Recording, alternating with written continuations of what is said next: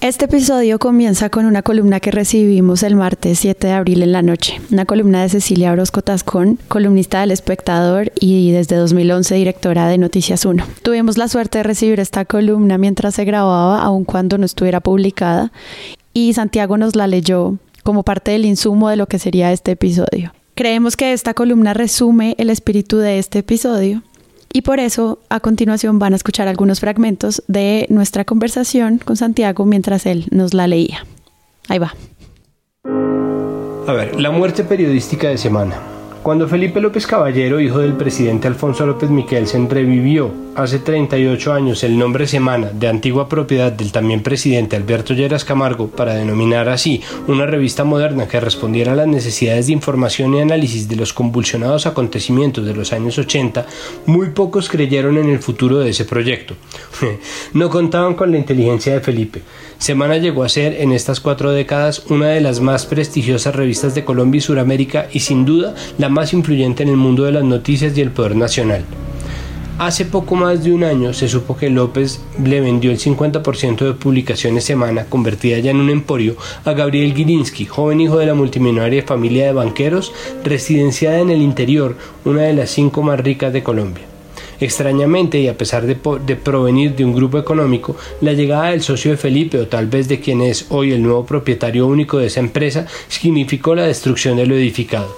A una velocidad sin precedentes, Gilinski, en lugar de disparar la marca con sus presuntas novedades tecnológicas y la inyección de importante capital, como muchos vaticinaban, derrulló los pilares en que se basó la riqueza del conglomerado Semana, prestigio y creatividad. De estos dos tesoros que cualquier medio de comunicación busca tener, ya no quedan sino los escombros, y de entre ellos solo sale humo amarillista y olor politiquero.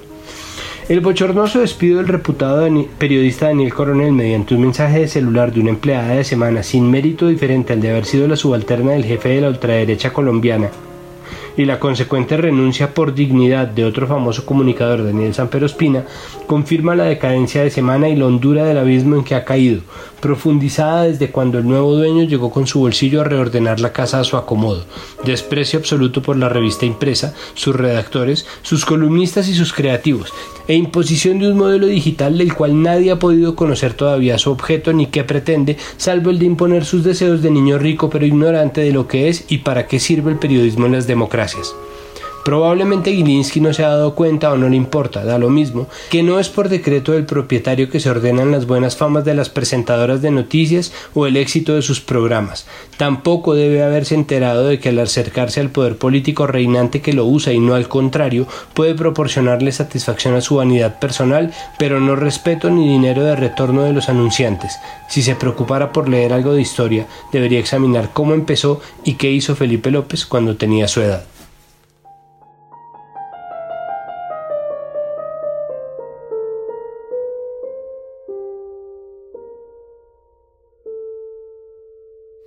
Ush. Dice puta. Está bueno.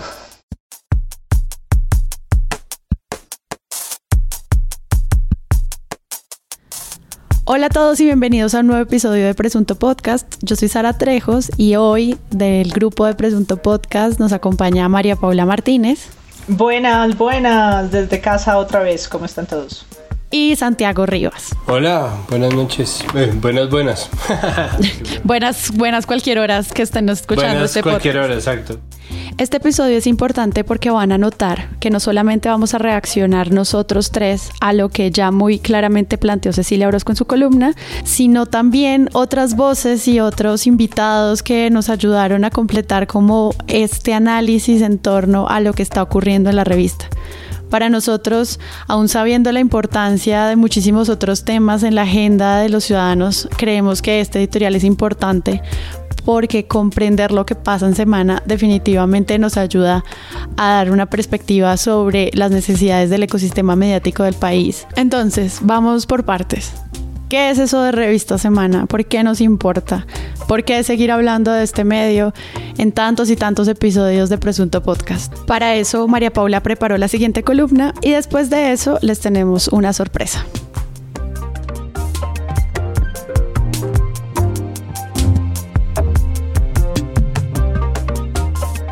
Semana es la revista que destapó la historia de Imar Torres y la que recientemente habló del saco de Kung Fu Panda de la alcaldesa, la que dijo que Duque tenía un año de aprendizaje, la que lanzó Semana Rural para tratar de descentralizar los relatos, la que nos contó del proceso 8000 y de las chuzadas del DAS. Desde 1983 es la revista política semanal más importante del país, cercana al poder desde el día 1 y con familias presidenciales orbitando el alrededor. En marzo de 2019, los Gilinski compraron el 50% del grupo Semana. Entre sus columnistas han estado León Valencia, Antonio Caballero, María Jimena Duzán, Héctor Abad, Alfredo Rangel, Marisabel Rueda, pero poco a poco la revista ha ido cambiando y ahora hacen parte Vicky Dávila, Salud Hernández y Luis Carlos Vélez. La semana pasada despidieron a Daniel Coronel por segunda vez en un año y Daniel Sanpero Espina renunció a su columna. En este episodio reaccionamos a las transformaciones en medio de la pandemia.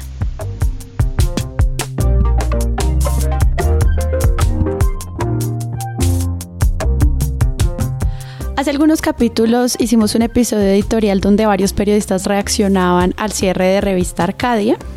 En esta edición quisiéramos recordar que el cierre temporal también se da para las ediciones impresas de Jet Set, Soho, Semana Sostenible, Semana Educación y que aunque Publicaciones Semana se lo atribuyó a la crisis económica causada por toda la contención que se está haciendo en el COVID-19, ocurre a pocos meses de haber estrenado esta nueva estrategia del canal digital que pues ya todos también lo hemos visto, liderado por Vicky Dávila. Aunque se anunció que era un cierre temporal, lo que sí vimos fue que Publicaciones Semana sí despidió definitivamente al menos a siete personas. Tres fotógrafos, miembros del equipo de Arcadia, Camilo Jiménez, su director, Sara Malagón, la editora general, la coordinadora de proyectos Andrea María Fajardo y entre ellos el editor de la sección Nación, José Guarnizo, que entre otras cosas se ganó un premio presunto por el reportaje Mi coronel yo lo maté, donde se revela que el desmovilizado de las FARC Dimar Torres no murió por un hecho fortuito, sino que obedeció un plan ordenado según la fiscalía por un coronel. Ese reportaje muestra mucho como del enfoque de lo que fue José Guarnizo como editor en la revista y por el tono de muchos de los reportajes en los que estuvo involucrado, que eran importantes en términos de denuncias y de periodismo de alta calidad. Entonces, por eso lo invitamos a este episodio y la conversación la dejo a continuación. Yo cumplí en la revista de Semana más o menos seis años. Yo trabajé en otra época como corresponsal en Medellín.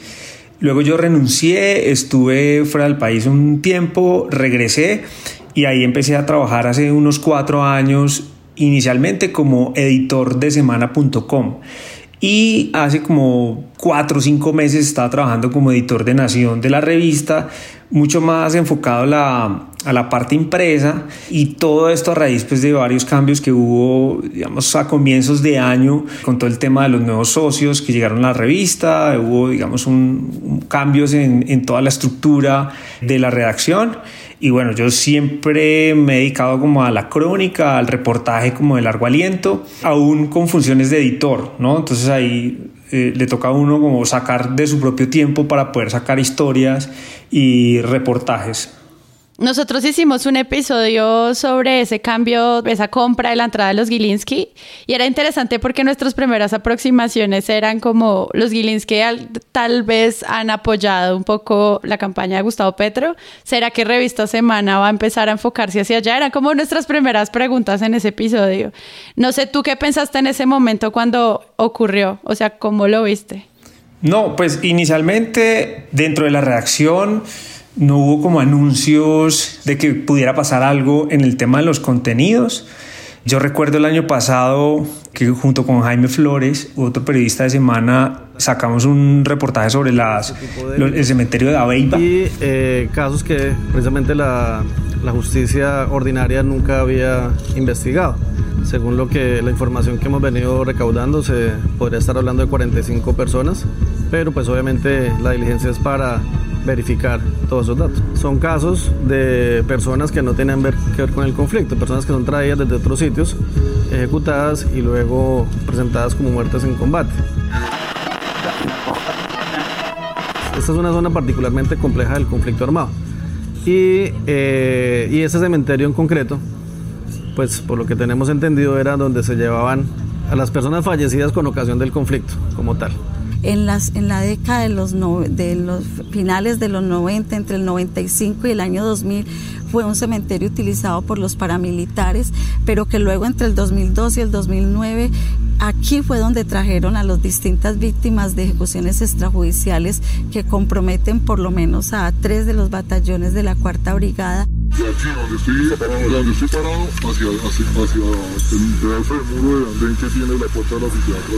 Todos son víctimas de los falsos positivos. ¿Han venido encontrando algunas...? Yo recuerdo que ese día, ese domingo que sacamos la portada, incluso a mí me llamó Gabriel Gilinski para decirme pues que él se sentía como contento por este tipo de contenidos, digamos que era como una, una llamada como extraña, ¿no? Pues porque yo nunca había hablado con él eh, pero más adelante hubo pues como algunos anuncios por parte de la gerencia, sobre todo de Sandra Suárez, en términos de que el propósito de la revista Semana era triplicar el tráfico, ¿no? Entonces ella tenía como muy muy metido en la cabeza el tema y esto pues generó algunas como por un lado como incertidumbres de, de muchos de los miembros de la redacción porque pues digamos que la empresa periodística tiene como una característica distinta a lo que puede ser, por ejemplo, una empresa de empanadas. O sea, no, no existe la empresa periodística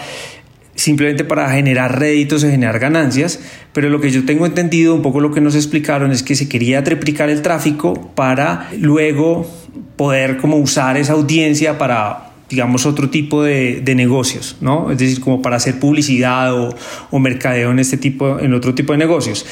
Esto en la reinvención de los medios, en lo que está pasando con el modelo de negocio, pues digamos que no, nosotros como periodistas, pues lo que estamos ahí es para contar historias y para poderlas hacer libremente. Entonces, ante este anuncio hubo internamente pues un cambio de estructuras, contrataron un montón de gente para la redacción de Breaking News. De hecho, yo salí de, de, de, esa función justamente cuando se quiso hacer eso y pues las cosas sí empezaron a cambiar internamente. Y, y termino de como redondear esta idea, es que hubo incertidumbre porque, porque la empresa periodística digamos que tiene una función social y esa función social tiene sus cimientos en el artículo 20 de la Constitución Nacional y no es ni siquiera un, derecho de, del medio de comunicación o de los periodistas, sino que es un derecho de los ciudadanos para ser informados. Finalmente, el ciudadano es el que goza de este derecho si se ejerce libremente, sin presiones políticas, sin intereses económicos y demás.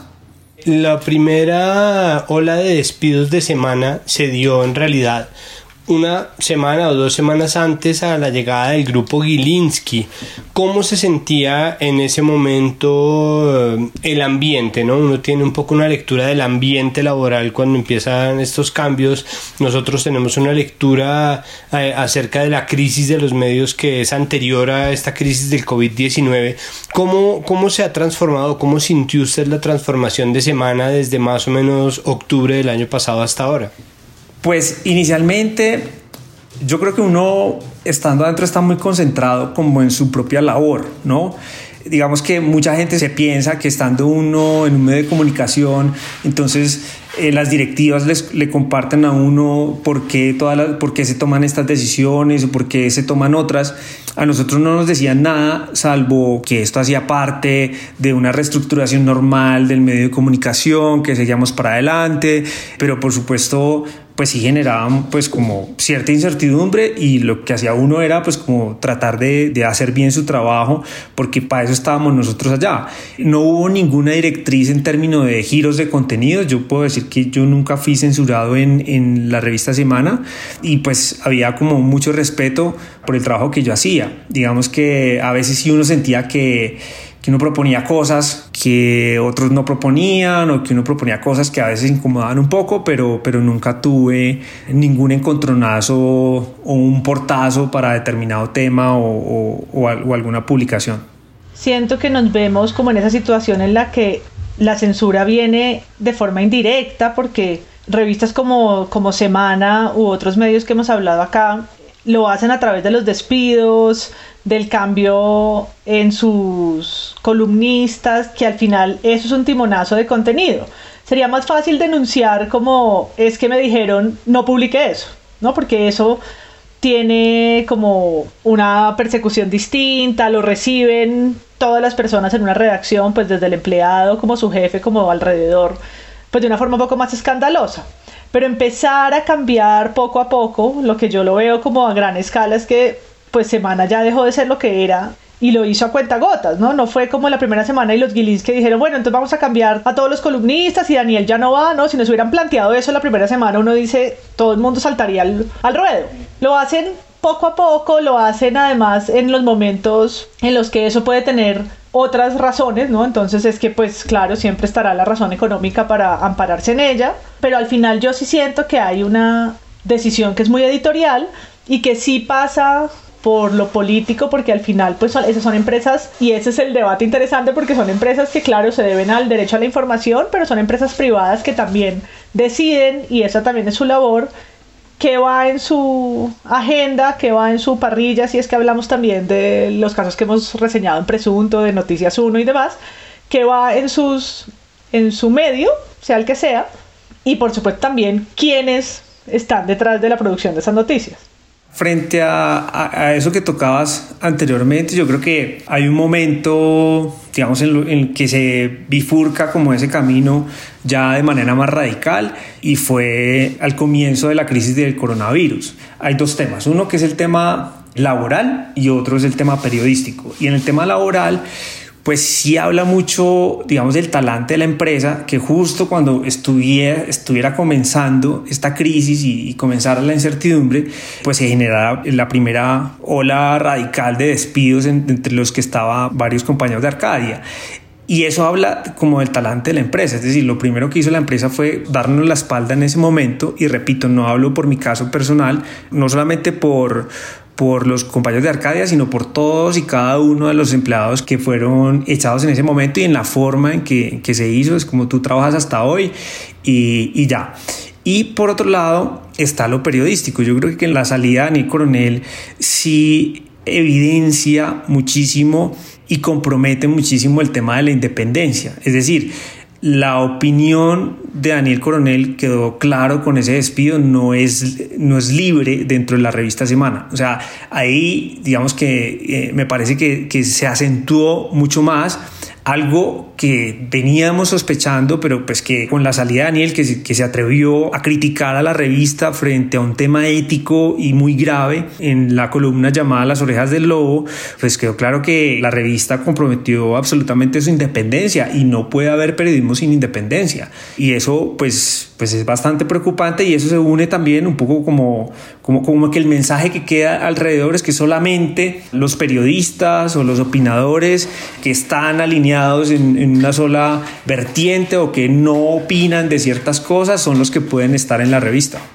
Yo quisiera saber hasta el momento en que su merced sale, José, cómo funciona la estructura de poder al interior de semana. Creo que existe mucha especulación. Nosotros hemos incurrido porque pues un poco es nuestro oficio y es la naturaleza de este podcast en mucha especulación sobre cómo se toman estas decisiones al interior de semana y mucho de eso corre por cómo funciona el mapa o el organigrama del poder en semana. Quisiera saber qué papel cumple Felipe López con respecto al que cumple Alejandro Santos. Creo que ha sido sorprendente esta vez, sobre todo teniendo en cuenta o pensando en el caso de Coronel, el silencio de Alejandro Santos con respecto a, la salida de Daniel comparado al momento en que salió Daniel Coronel hace casi un año, ¿no? La primera vez Alejandro Santos, ¿no? Y, María López fueron a buscar a Daniel Coronel y eso se solucionó, pero en este momento parecen medios completamente distintos la semana de entonces y la semana de ahora. ¿Qué papel cumple Alejandro? ¿Qué papel cumple Felipe López? ¿Qué papel, bueno, fuera de llamarlo a usted a elogiarlo momentos antes de, meses antes de que, de que le den la estocada o el chao, los Gilinski? ¿Cómo funciona eso? Y también un poco la figura de Sandra, de Sandra Suárez. De Sandra Suárez. Pues anteriormente estaba como muy claro que todas las decisiones editoriales las tomaba Felipe López y Alejandro Santos como en cualquier otro medio de comunicación. Es decir, se hacían consejos de redacción, se tomaban decisiones en su momento, en caliente o el jueves o el viernes antes de que saliera la revista. Yo fui editor de semana.com casi cuatro años y nunca tuve ninguna injerencia sobre alguna publicación y demás, pero digamos que con la llegada del nuevo socio, pues llegó la incorporación de Vicky Dávila y la redacción se empezó a partir. Entonces empezaron a funcionar como dos revistas semana y esa segunda revista semana se estaba preparando para la apertura de un canal digital. Vicky Dávila es pues como la, la directora de ese canal digital y poco a poco ese canal digital fue digamos entrando de lleno a semana.com. Entonces, lo que, lo que antes estaba todo centralizado en Alejandro Santos, Felipe López, pues se partió en dos y toda la parte digital, que fue justo cuando yo salí, ¿no? Era porque estaba entrando Vicky con, con una redacción nueva, con nuevos periodistas y ellos empezaron a, a tomar un poco el control de semana.com y así está siendo hasta, hasta donde yo sé. Mm, incluso hubo momentos en los que nosotros publicamos una información en un sentido y esta nueva redacción publicó todo lo contrario, ¿no? Hasta que llegó un punto en el que pues quedó como la revista impresa, digamos, unos periodistas muy contados y toda la redacción digital que ya está a cargo de, de Vicky y con una participación, digamos, influyente de parte de Sandra de Sandra Suárez, pues que, pues que es quien toma no decisiones periodísticas, pero pues sí muchas decisiones que tiene que ver con el funcionamiento de esa sala de redacción y con las metas de tráfico que se ha propuesto Sandra y que seguramente viene un poco también como de la estrategia de negocio de, de los Gilinski. Hemos evaluado varias veces y desde las voces que hemos recogido sobre lo que significa estos cambios dentro de semana hacia la ideología o hacia el dinero o si eso tiene sentido o no en estar trabajando juntos. Incluso varias personas se han referido a esto como el Fox News colombiano. Entonces le preguntamos a Laura Gil, internacionalista, periodista y columnista, ella qué opina de esto. Yo la verdad me declaro sorprendida ante lo que sucede en Revista Semana. No porque se haya decidido alinear con la derecha, eso más bien era de esperarse, sino por la falta de transparencia en hacerlo. Gabriel Gilinski, el empresario que ahora toma las decisiones periodísticas en Semana, ha dicho en círculos privados, en círculos de cócteles, que pretende hacer crecer un conglomerado al estilo del de Fox News. La verdad también está en todo su derecho, pero que lo digan público, que lo plantee así. ¿Y por qué? En la medida en que las páginas informativas de semana tienen tanta carga analítica, creo que sus suscriptores nos merecemos saber que de aquí en adelante el enfoque que primará es el gobiernista de la derecha. Y yo creo que entonces nosotros, los consumidores de Revista Semana, sabremos tomar las decisiones que corresponden. Para mí existe una lectura puramente económica. El fenómeno de Fox News en tiempos de la polarización extrema que termina, porque realmente no, no, no, nace con la llegada de Donald Trump a la presidencia. O que encuentra su punto cumbre con esa llegada de Trump a la presidencia es un fenómeno que se evidencia como una muerte de, la idea liberal clásica del periodismo, es decir, de, la tal vez no la objetividad, pero sí al menos cierto decoro en, en, la forma en que se informa al público, en la manera en que se informa al público, a cambio de, de una posición en un nicho de mercado, es decir, Fox News escoge estar del lado de la derecha radical en Estados Unidos y eso le trae una serie de consecuencias que en términos de prestigio son muy dañinas o que, minan su prestigio, pero que aumentan sus números porque incluso la liberalidad, la del centro y la centroizquierda está muy pendiente de lo que dice Fox News. El papel que cumple es el de un posicionamiento de mercado y es una apuesta que se hace obviamente para darle una voz a un espectro ideológico pero también para, para traer consigo una serie de resultados en términos económicos. En el caso de Semana me es exactamente lo mismo. Esto es un, no solamente por el clic y el crecimiento que nos hablaba José al comienzo del episodio, ustedes empiezan a percibir, y lo hemos dicho en varias ocasiones, un tema ideológico o es más un tema de mercado económico, como lo dijiste al comienzo? Siempre hemos tenido medios gobiernistas, es decir, semana antes de la llegada de los Gilinski no era menos gobernista. Tenía sus investigaciones y tenía a sus periodistas y tenía a José y tenía al Arcadi y tenía un montón de, de material para mostrar, pero al mismo tiempo nosotros tenemos un montón de capítulos grabados de este, de este podcast en el que hablamos sobre eh, las movidas de semana de agenda que son previas a la llegada de los Gilinski. Entonces no es como que ellos de repente se volvieron gobiernistas. La cosa es que deliberadamente ellos se agarran de ese papel ahora, cosa que ahora hace también Blue Radio. Entonces es un nicho de mercado que yo creo que muchos están explotando, pero la verdad es que nosotros habíamos tenido un gobiernismo mucho más solapado y mucho más hipócrita que estaba basado en vamos a conseguir pauta gubernamental, decir, no vamos a, molestar al gobierno para tener todavía pauta tanto del como del gobierno nacional y eso se evidenciaba en los contenidos. En este caso la posición editorial creo que es un contenido en sí mismo, como es un, un statement, es una declaración que hace el medio buscando una posición en el mercado. Pues mira, yo lo hablo desde el punto de vista del reportero porque yo, yo soy un reportero y yo creo que cuando la gente dice medios de comunicación o incluso cuando yo estaba en semana, eh, me, me, me pareció un poco raro eso de semana y semana eran muchas cosas. Había periodistas, tú en la sala de redacción encuentras periodistas muy críticos, periodistas que, que, no lo son tanto, pero eso tú lo ves en todas las salas de redacción. Las salas de redacción están llenas de, de, un montón de mundos y de formas de ver el periodismo de, de forma distinta y lo que hace la diferencia es la decisión final editorial. Entonces muchas veces nosotros mismos entre compañeros veíamos la portada y decíamos, no, pero ¿cómo, cómo, hacen eso? Por Dios. Pero finalmente tú respondes por tu texto, por tu investigación, por tus apuestas. Hay momentos en que te sale la historia, hay momentos en que no te salen y conseguir temas es, es difícil dentro, dentro, dentro, de que te hable una fuente, que consigas una cosa. No siempre vas a tener la gran historia y siempre estás detrás de eso, pero mientras estás detrás de eso pasan alrededor muchas cosas que se escapan incluso del conocimiento que tú tengas en los consejos de redacción que se hacen. Es decir, una revista como Semana produce muchísimo contenido. Si antes tú veías en semana.com 50 contenidos al día gravitando, hoy está tres veces más alto y, y, y, cada vez uno nota que eso va un poco en desmedro de la calidad. Entonces, yo creo que hay unos hitos dentro de toda esta historia que van mostrando sin que tengas que ser muy sabiondo cuál es el tipo de voces que está eligiendo Semana para que represente un poco su marca. Entonces, la entrada de Luis Carlos Vélez, de Vicky Dávila, de Salud Hernández, ¿no? Y, y que está bien, y, está bien que estén ahí, pero ya cuando, cuando dices, no, es que una voz crítica como la de Daniel Coronel no puede estar, pues eso, eso ya habla de que el medio no está dispuesto a que haya plena libertad en lo que se publica.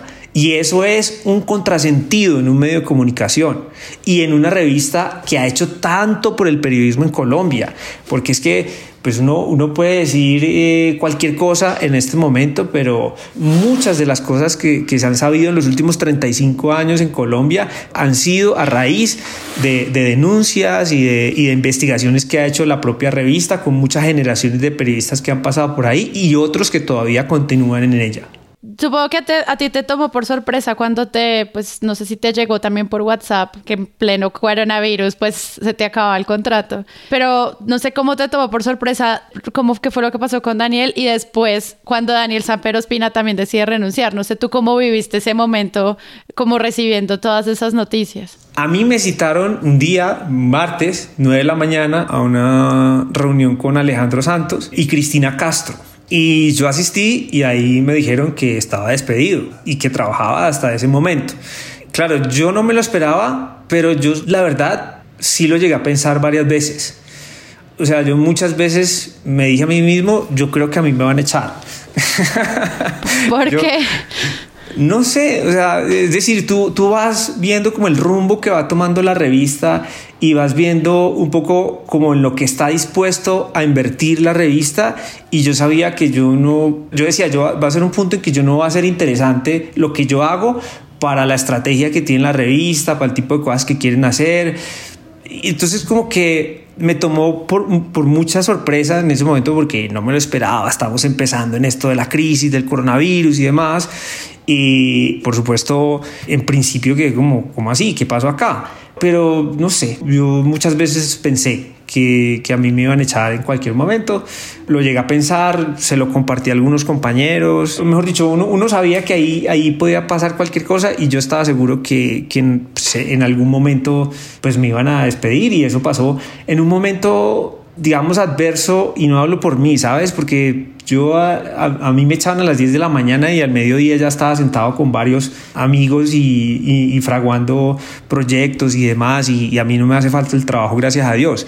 Pero, pero sí es como, como un gesto que, repito, habla mucho del talante que tiene la, esa empresa periodística en este momento, porque pues todas las empresas están teniendo crisis económicas fuertes, duras, pero ese no es precisamente el tema el gran problema de la revista Semana en este momento, porque además tiene pues un, digamos, un, un aparato de respaldo eh, fuertísimo que tiene que ver con el grupo Gilinski. Es, es más como el, rumbo que quiere tomar y el, y el camino que está tomando y pues el norte que, que, que está teniendo. Bueno, pues José, muchas gracias en serio por querer participar en Presunto Podcast. Esperamos tenerte acá más, más veces y se poder seguir tus investigaciones donde sea que las vayas a empezar a publicar. Y pues nada, bienvenidos. Bueno, muchas gracias a todos por invitarme y bueno, ahí seguiremos aguantando esa cuarentena y, espero que, que, ustedes, sus familias, todos estén bien y, y esto pueda pasar pronto.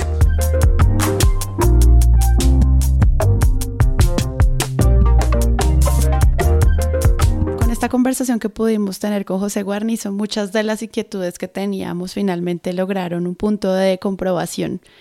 Eh, las preguntas que surgen en la crisis de los medios en torno a la economía y en torno a cómo podemos financiar o no los medios de comunicación y esto cómo se relaciona con los despidos, pues deja de tener un fundamento eh, y más se centra en un enfoque. Es algo que intuíamos todos, pero es interesante escucharlo de alguien que trabajó allí tantos años. Es por eso que le preguntamos también a Juan David Correa, quien fue director de Arcadia, ¿qué opina? Hola, mi nombre es Juan David Correa, eh, soy editor y periodista y trabajé durante ocho años en Semana, cuatro años como editor y cuatro años como director de la revista Arcadia. Semana es un patrimonio del periodismo colombiano y es algo que me entristece mucho la situación por la que está atravesando la revista.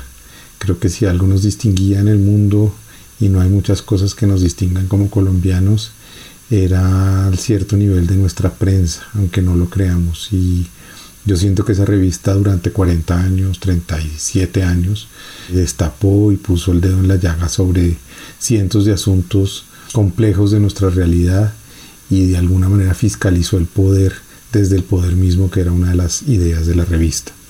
En segundo lugar, creo que los recientes cambios, más allá de los despidos o de los movimientos que creo que son naturales y que nunca se pueden ver en blanco y en negro, eh, hay sutilezas eh, más complejas dentro de lo que vemos desde afuera de los medios de comunicación, sí siento que hay una especie de evidente giro hacia una opinión ni siquiera solo de derecha, sino mucho más superficial, banal, tratando de convertir una marca eh, de periodismo serio en una marca de periodismo light ideológico y eso pues no deja de ser muy triste. Y en tercer lugar, el cierre de Arcadia o la suspensión de una marca como Arcadia me parece que es un golpe de efecto y un golpe definitivo sin ningún tipo de compasión ni empatía por un sector tan frágil como el cultural colombiano.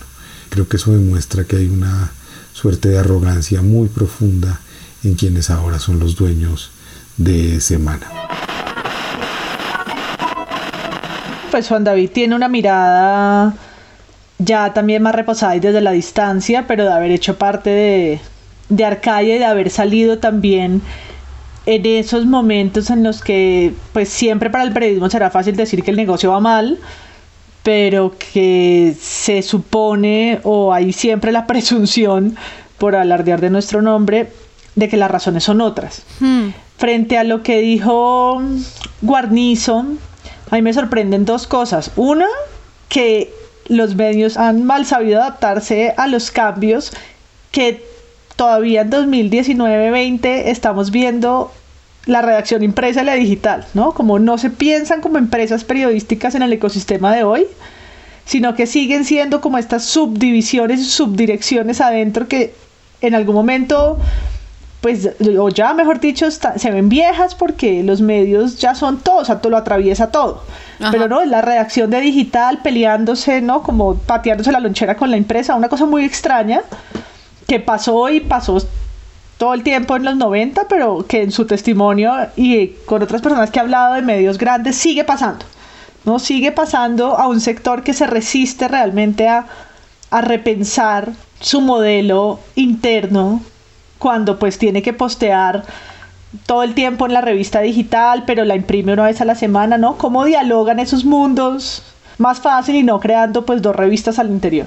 Y lo otro es, pues ya lo, han dicho tanto en redes, pero la forma, ¿no? La forma del, eh, de los despidos un poco sorprendentes y la decisión, pues a uno cuando lo despiden nunca tienen que darle la razón. Hacer mal el trabajo nunca es eh, la que es, ¿sí? O sea, nunca te estás despidiendo porque lo hagas mal.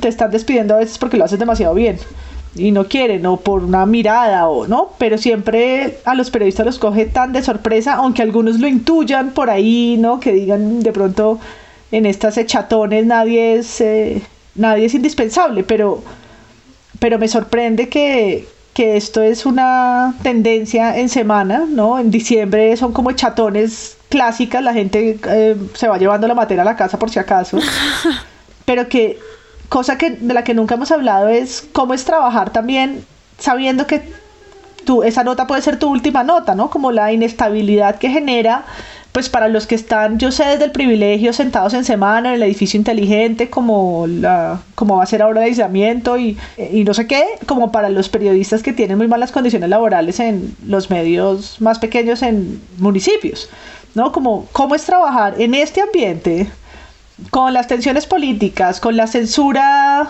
por la propiedad de medios o por el poder político y además en la inestabilidad laboral. Claro. Sí, eh, algo que, que, posiblemente hayan aportado los grupos económicos que adquieren medios de comunicación es eh, ese paso hacia la modernización, entre comillas. A mí lo que me parece de lamentar es que en la modernización que incluye la creación de una marca que no esté necesariamente atada y anclada a un individuo, ¿no? Eso lo podemos ver de mil maneras. En el caso de Semana, pues era Felipe López y era todo lo que pasaba en Semana, incluyendo lo que, lo que Felipe López no tenía ni puta idea que estaba haciendo, como O, otros canales de comunicación que nada tenían que ver, estaban directamente conectados con Felipe López. O sea, la última palabra en cuanto a portadas, posicionamientos, nombramientos, contratación, todo estaba anclado o anudado por la presencia de Felipe López. Y eso, por supuesto, es premoderno, es arcaico. Es necesario que, que sea quien sea que tome la batuta en los medios pueda resolver ese, ese problema. Y ahí está lo que, lo que dice María Paula. Es decir, tener un punto com y una edición impresa separadas la una de la otra y no entendidas simplemente como un medio, como un enfoque, como una serie de contenidos es un problema. El problema adicional o el perjuicio adicional es que esa eh, modernización se crea que tiene que venir de la mano con una reinvención, bueno, en este caso es una derechización, pero en cualquier otro país pasará al contrario del contenido, es decir, la politización o la polarización del contenido, lo que da cuenta es de que la modernización está pensando en unos términos tan descarnados el negocio que ni siquiera le importa atenerse a, dar información verificada, ¿no? Por ejemplo, lo que hace semana sacando un párrafo en línea diciendo que estamos aplanando la curva del coronavirus sin ninguna evidencia a portas del fin tentativo de la cuarentena como, una, como un favor que se le hace al gobierno debería ser motivo de desprestigio para cualquier medio de comunicación pero aparentemente en este mercado eso no hace ningún efecto la cuestión con la plata pues es triste pero es perfectamente evidente en el caso de Semana porque a quien va saliendo lo van reemplazando con nombres grandes. Es decir, Semana no ha dejado de gastar plata desde, desde que los Gilinski lo compraron. Tienen a Luis Carlos Vélez, que es caro, a Vicky Ávila, que es cara, a Jessit Lancheros, que es caro, y tienen un montón de gente. Entonces, claro, sacaron a Larisa Pisano, y sacaron a, José, y sacaron a, a, Camilo y a Sara de Arcadia, y sacaron a Daniel Coronel, y se les fue a Daniel Samper, pero tienen perfectamente plata para pagar una operación similar con nombres que se acoplen a lo que parece ser de verdad una estrategia de negocios y eso es lo que más triste me parece, porque yo no creo que estén del todo convencidos los periodistas y lo que dice José es verdad, si no todo el mundo está de acuerdo al interior de la redacción, pero que la marca esté de una vez anclada a eso, va a traer consigo remesones en lo que nosotros entendemos por periodismo y creo que eso termina por ser muy, pues bueno, doloroso, al menos de ver Claro, y algo de lo que dijo José también me parece interesante cuando él habla como dentro de los medios hay una multiplicidad de voces y cada persona trabaja a su ritmo y con sus estándares, pero aún así lo que nosotros evaluamos mucho acá en el podcast tiene que ver es más como con este gran mensaje que están transmitiendo como marca. Y cuando esas cosas entran en contradicción, que también fue algo que él resaltó, como no solamente la discusión entre el impreso y el digital, como ponerse de acuerdo, sin decir que uno sea el bueno y el otro el malo, porque nosotros también hemos encontrado cosas en el impreso, pues que, eh, digamos, no pasan por nuestro filtro. No, pues la portada, o sea, Sí, no, pues muchísimas cosas en el, digamos, con el sentido estricto es como darse cuenta que, pues, si hay decisiones como esa confidencial del coronavirus o Duque Signo Leo eh, o ese tipo de cosas que empiezan a, surgir, pues finalmente terminan atacando una marca completa por más heterogénea que sea. Y pues en los casos en los cuales hemos visto que Semana pues no, muchas veces cuando decía, pues firma Nación, o sea, nosotros no sabíamos qué periodistas estaba echando el peso de la nota que estaba investigando ahí como que pues empieza uno a tener como es la revista la que está hablando y eso pues también es parte de que sus editores y su director y todos los demás pues entren en coherencia y pues por todo lo que ha hecho Semana, pues creo que por eso nos duele como que estas cosas se sientan incoherentes, no tanto porque no esté uno de acuerdo con ellos ideológicamente, sino porque estaría muy chévere que hicieran periodismo de calidad. Esa marca es precisamente lo que está cambiando en Semana. Es decir, las marcas, por eso son marcas, se empiezan a asociar a ciertos enfoques, miradas, yo odio la palabra valores, pero digamos conceptos alrededor de lo que son y de lo que cuentan. Por supuesto, cada periodista en la en la selva de periodística pues hay de todas las especies y, hay, y ahí caben en la paleta política diferentes personas, pero como marca y como colectivo hay una mirada. Y lo que yo creo que significa la salida de Guarnizo, los cambios en Arcadia, lo que pasa con Daniel Coronel, es que esa es la marca en general que sí se está transformando. Eh, hablamos solo de la salida, pero ya mencionaron la llegada, la llegada de Salud, de Vicky, de todos los que han llegado, de Luis Carlos, Vélez, de todos. Es una transformación a una semana que no es la que era, que no conocemos, que estamos apenas viendo cómo es que va a afrontar, que llega en un momento muy particular porque el periodismo se está midiendo ahorita de, muchas formas, como negocio, pero también como oficio hacia lo público, ¿cierto? Y estamos es casi que estrechándole la mano a los Gilinski con un nuevo acuerdo. Entonces para mí es, ellos están mostrando un nuevo acuerdo de semana, un semana que es más espectacular, que es más al estilo Vicky, que es menos crítico, que es menos intelectual, ¿no? que era la revista que estamos nosotros hablando con nostalgia, desapareció. Nos están mostrando otro, uno en el que, para mi sorpresa, sale Salud Hernández por la calle eh, youtuber a decirle a la gente, pero que te doy miedo, pero yo soy española, pero te lavaste las manos. Qué vergüenza eso. No, yo soy española, que también soy otro peligro. Entonces las dos juntas, ¿te atreves a estar con nosotras juntas, española y china? ¿O prefiere que nos mantengamos a distancia? Nos están haciendo un nuevo compromiso. Esta es la revista que ahora tenemos. Pero claro, en el empalme, a lo mejor en dos años todos vamos a estar acostumbrados a que semana es eso. Y las nuevas generaciones la verán y, ah, esa es la semana que, que la Jet Set cambió de nombre, qué sé yo. No, pero la que nosotros teníamos y veníamos de un tiempo con una marca que nos vendieron a fuerza de hacer lo que hacían, pero con una marca que, mm, y en pues eso cada vez está más lejana a la semana en la que él empezó, digamos que él estrechó la mano con una semana y se está yendo de ella por WhatsApp con otra. El tuit de Daniel Coronel publicado el primero de abril dice, después de 15 años de escribir en Revista Semana, me envían este mensaje de WhatsApp. Agradezco a Publicaciones Semana por haberme soportado por tanto tiempo. Mi gratitud enorme a los lectores. Mil gracias. Es un pantallazo de su WhatsApp que dice, Estimado Daniel, me permito informarle que por disposiciones de la compañía se ha decidido hacer un cambio de la columna que hasta ahora ha estado a su cargo. Quiero transmitirle el agradecimiento de esta editorial por haber contado durante varios años con su contribución como columnista de opinión en Semana. Cordial saludo, Sandra Suárez, gerente general del Grupo Semana. Entonces sale por lo alto, no solamente porque es una gran columna de investigación que Semana pierde, sino porque para él no creo que tenga valor agregado estar en esa otra nueva, en ese nuevo contrato social que está haciendo Semana.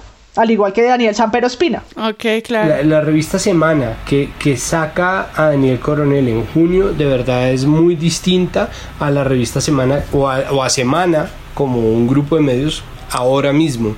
Y puede que sí, que sea o que suene a nostalgia, pero la verdad es que se, trata de un viraje que termina por transformar a la única revista de este estilo en el país. Porque la, la revista que salió, que yo ni he visto, la alternativa, salió de plano diciendo que iba a ser de derecha. o sea, como entraron de una a pelearse ese nicho y yo creo que habiendo hecho semana esta movida o esta serie de favores aparentes al gobierno, eh, lo que está haciendo es acaparar precisamente ese sector del mercado.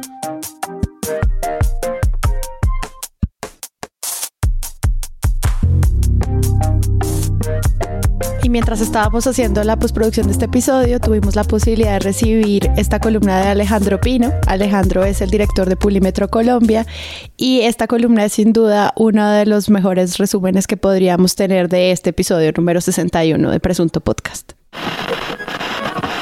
Hola a todos, los saluda Alejandro Pino Calat, yo soy el director de Publimetro y pues como director de un medio tengo que decir que creo en la autonomía de los medios precisamente para tomar la decisión sobre con quién cuentan y con quién no. Es decir, creo que Semana está en todo su derecho de decir quiénes van a ser sus columnistas. Pero el punto no es ese. El punto es el contexto y ese es el, el problema enorme que está generando esta situación. Porque recordemos que ya habíamos visto cómo Semana había despedido en su momento a Coronel para luego tener que volver a contratarlo, más que por la petición pública general, porque Coronel básicamente era el eje de su estrategia de tráfico. Ahora, Semana ha sufrido una transformación en los últimos meses desde que pasó eso y está apostándole todo a digital, a crecer en digital, a ser una nueva alternativa digital que se convierte en un gran medio digital. Pensemos en el manejo periodístico. Y el manejo periodístico de semana está hecho para literalmente dar de qué hablar. Eso es lo que está haciendo con Vicky Dávila, eso es lo que está haciendo con Salud Hernández, eso es lo que está haciendo con Luis Carlos Vélez. Y por supuesto que con Coronel daba de qué hablar, pero la autocrítica no se recibió, cosa que me parece, insisto, están en todo su derecho, pero decidieron salir de él. Ahora, el punto está en las declaraciones de Daniel Sampero Espina, cuando en un video de YouTube explica por qué deja de ser columnista de semana. Más allá del respaldo a Coronel, es precisamente por ese manejo que está teniendo editorialmente la revista. Lo deja clarísimo. Pero el miércoles pasado renuncié en solidaridad con mi colega Daniel Coronel, a quien despidieron de nuevo por haber escrito una columna en que criticaba a Semana de nuevo. Cuando publicó aquella columna, resalté en Twitter su independencia, la de él, quiero decir, y la grandeza de la casa periodística por haberla publicado, claro, también. Pero una semana después lo echaron duramente a través de un WhatsApp. Estarán en su derecho pero en semana aprendí a ser libre. Y si consideré que aquel gesto atentaba contra esos principios, fue precisamente porque allá mismo los aprendí. 604. Sin necesidad de decirlo directamente, es supremamente claro que Daniel Samperospina extraña lo que era la revista Semana, una de las instituciones periodísticas de este país, más allá de que haya sido gobernista en sus momentos y demás, es una institución periodística, fue fundamental para revelar un montón de casos fundamentales en la historia de este país y lamentablemente ese periodismo, que en buena medida era el periodismo que hacía Coronel y que sigue haciendo, ese periodismo ya no lo está haciendo Semana y por eso San Pedro Espina también toma la decisión de irse. Y la apuesta de Semana es reemplazar a Coronel con alguien absolutamente de una línea, y acá sí vamos a la línea editorial política, con la línea política progobiernista. Entonces está quedando un poco en manos y un poco en evidencia que la línea política de semana es ser oficialista. Y no tiene nada de malo que sea oficialista, perfecto que sea oficialista, pero el oficialismo te va a costar inevitablemente la oposición de todos aquellos que no son oficialistas. Y eso en términos de público y de masa no sé si le funciona a la estrategia digital que pretenden en términos comerciales, en términos de impacto de público.